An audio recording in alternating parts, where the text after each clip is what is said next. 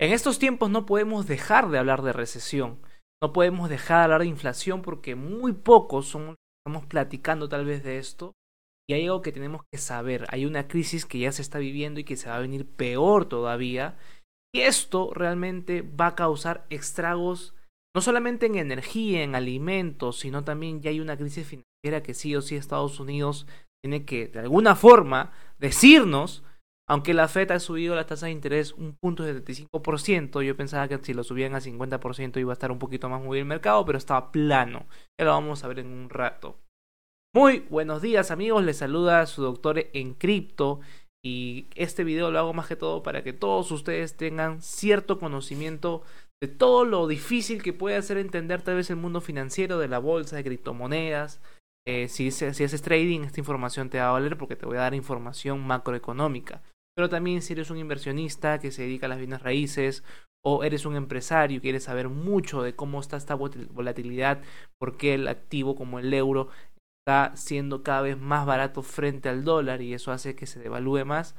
Y no solamente eso, lo que está pasando en Rusia, en China. Así que espero que la estén pasando bien y les mando un fuerte abrazo.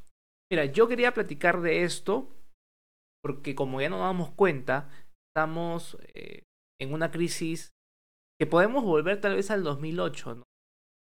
Cuando lees la historia un poquito, en el 2008 sabes que a muchos retails en la bolsa de valores se les sacó. Y eso es lo, también lo que está pasando en el mundo de criptomonedas. Esto para mí es fundamental que tú lo tengas en cuenta. Porque si estudiamos la historia, solamente del 2008 al 2012, básicamente la gente dejó de comprar cosas, dejó de comprar casas, dejó de ir a las tiendas, dejó de literalmente de gastar su dinero, porque no había muchísima gente. Nos tomamos una pequeña pausa para agradecer a nuestro auspiciador Mejor Emprende, el fondo de inversión que trabaja como una fintech en Latinoamérica que le genera a sus inversionistas una rentabilidad del 36 al 60% anual a través del interés compuesto. También para explicarte de que puedas dejar tus preguntas personales sobre los temas que tocamos en nuestro Instagram que es arroba con G de gato, de Córdoba con V y también me puedes buscar como Doctor en Cripto. Si quieres ver más contenido un poco entretenido sobre criptomonedas o contenido que no subo en Spotify o Apple Podcast, puedes visitarnos en TikTok como Doctor Cripto también.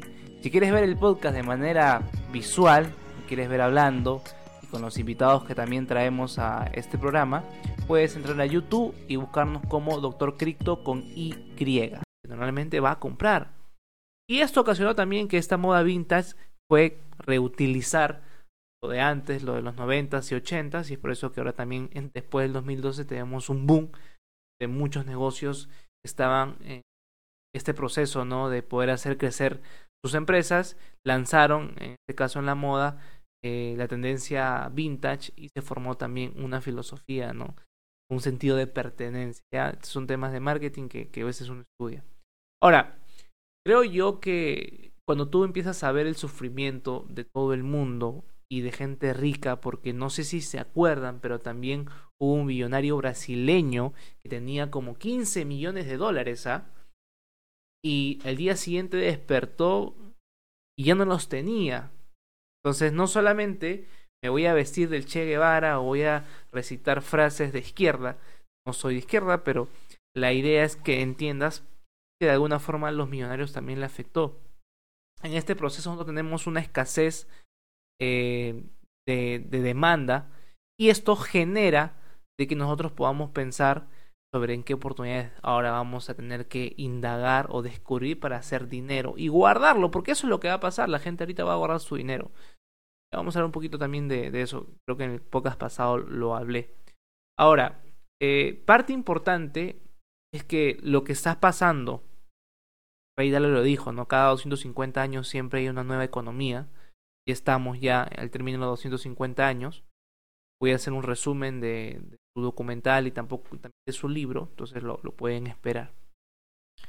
Parte importante también de lo que te estoy diciendo es que eh, ya estamos tocando fondo, creo, ¿no?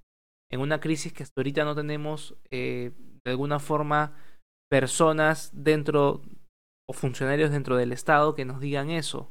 Y si lo hay, hay muy pocos, ¿no? Quieren tratar todavía de, engañarnos o quieren contarnos la historia, pero si tú estudias un poco lo que está pasando, ves el calendario económico, ves lo que está pasando con los activos, no solamente con las criptomonedas, sino todo el panorama general, te das cuenta que ya hay un fondo que estamos tocando y se viene la peor cosa, o sea, hay, todavía más, eh, ¿cómo se dice? Eh, hay más peste que va a venir por ahora, ¿no? Ahora, esto es lo que hemos vivido en estos días sobre la bajada del Bitcoin y la bajada del SP500, la bajada también del Nasdaq. Creo que ha sido por las liquidaciones, pero estas liquidaciones gigantescas son liquidaciones que se han hecho para personas como tú y yo, para los retail.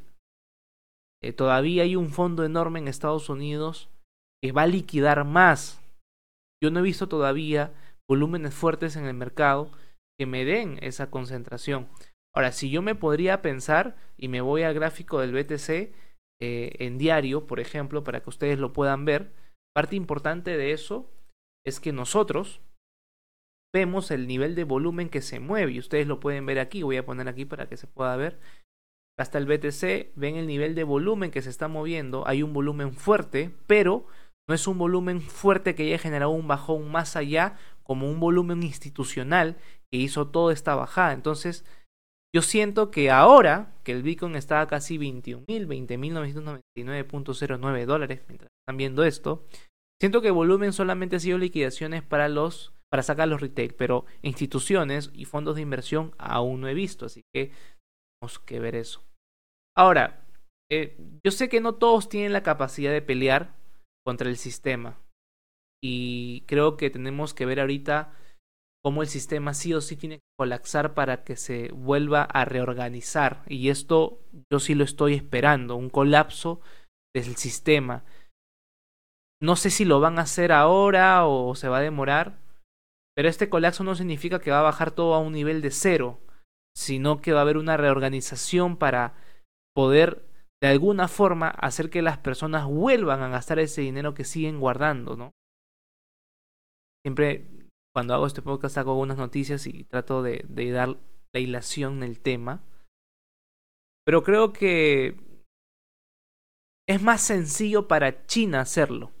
Y, y acá lo quiero tener bien claro. A ver, hay varios bloques, pero tenemos una superpotencia y una potencia que va a ser una superpotencia que es China. Tenemos a China y Estados Unidos, son dos bloques que una de ellas tiene un indicio histórico sobre hacerse una puñalada, dejarse sangrar sin ningún problema y es China, ¿no? Entonces, y aquí sí me quiero andar un poco más para que lo tengan en cuenta y puedan saber Tal, tal vez en qué punto es bueno saber guardar el dinero y qué punto debemos invertir.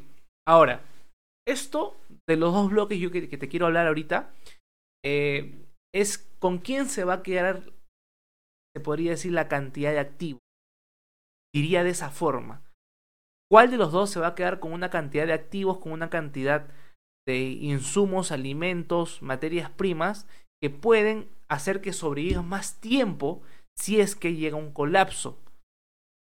Aquí la pelea es quién se queda con el trueque más grande alrededor del mundo, porque claramente vemos una deglobalización como ya les contaba, y en esta deglobalización lo que quiero decir es que en estos dos equipos, vamos a poner equipo A, que es eh, China, y equipo B, que es Estados Unidos, se están separando.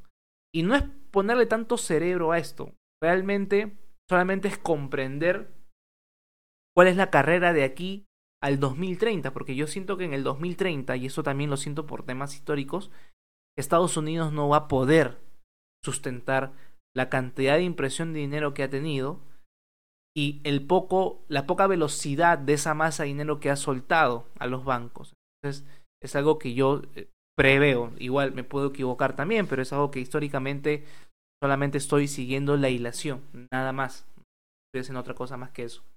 Ahora, ¿qué es lo que está pasando en el 2022? Eh, Estados Unidos, cuando en el 2020 China, sabes que mandó la pandemia, China cerró a su gente, cerró sus comercios, y China tiene el poder de poder matarse por unos cuantos meses como mató a Alibaba, como mató a Didi, o sea, los hizo mierda literal. Y aún así, seguir estando haciendo más caro el dólar, seguir negociando con otras divisas. Y esto es importantísimo porque China y Rusia también a la vez son los países que más han holdeado oro, o sea, son los que más retienen oro. Y en este 2022, China cerró sus puertas nuevamente porque vemos rebrote del COVID. Y dijo, tenemos Olimpiadas primero y vamos a hacer diferentes las cosas, vamos a cerrar porque la carne Kobe, que saben que es la carne que se comercia normalmente, queremos tenerlos nosotros. Eh, y por otras cosas más, o sea, ya es hasta risorio las excusas que pone China para cerrarse, ¿no? Por eso que me parece ilógico. Bueno, en fin. A lo que quiero llegar es que tú entiendas que esta deglobalización, Rusia y China, haciendo de que el dólar sea mucho más caro, nos ponen aprieto, por ejemplo, a una persona de Latinoamérica que quiere exportar, porque los negocios que vas a exportar siempre son en la divisa del dólar. Entonces, si siempre va a ser más caro, el dólar en este caso es mejor guardarlo hasta el momento en el cual ellos ya no quieran que sea más caro.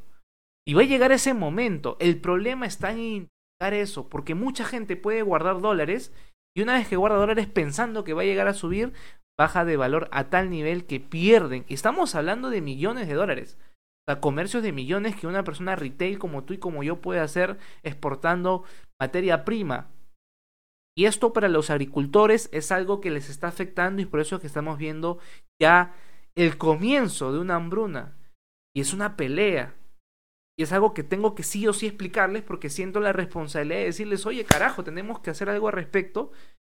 Aunque hablemos de Estados Unidos y China, es algo necesario que lo tengas como conciencia. Porque quiero que tomes decisiones con esta información macroeconómica.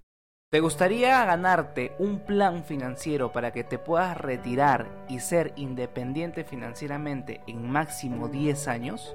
Doctor Cripto está empezando a hacer entrevistas gratuitas dándote consejos de inversiones que se acomoden a tu personalidad a través de nuestro calendario. Lo que tienes que hacer es ir al Instagram de Doctor Cripto, arroba Córdoba o buscarlo como Doctor Cripto y ahí poder agendar tu sesión gratuita y poder disfrutar tal vez de una persona con experiencia, darte cuáles son las claves para que tú puedas generar interés compuesto en tu vida y así puedas hacer lo que siempre has querido.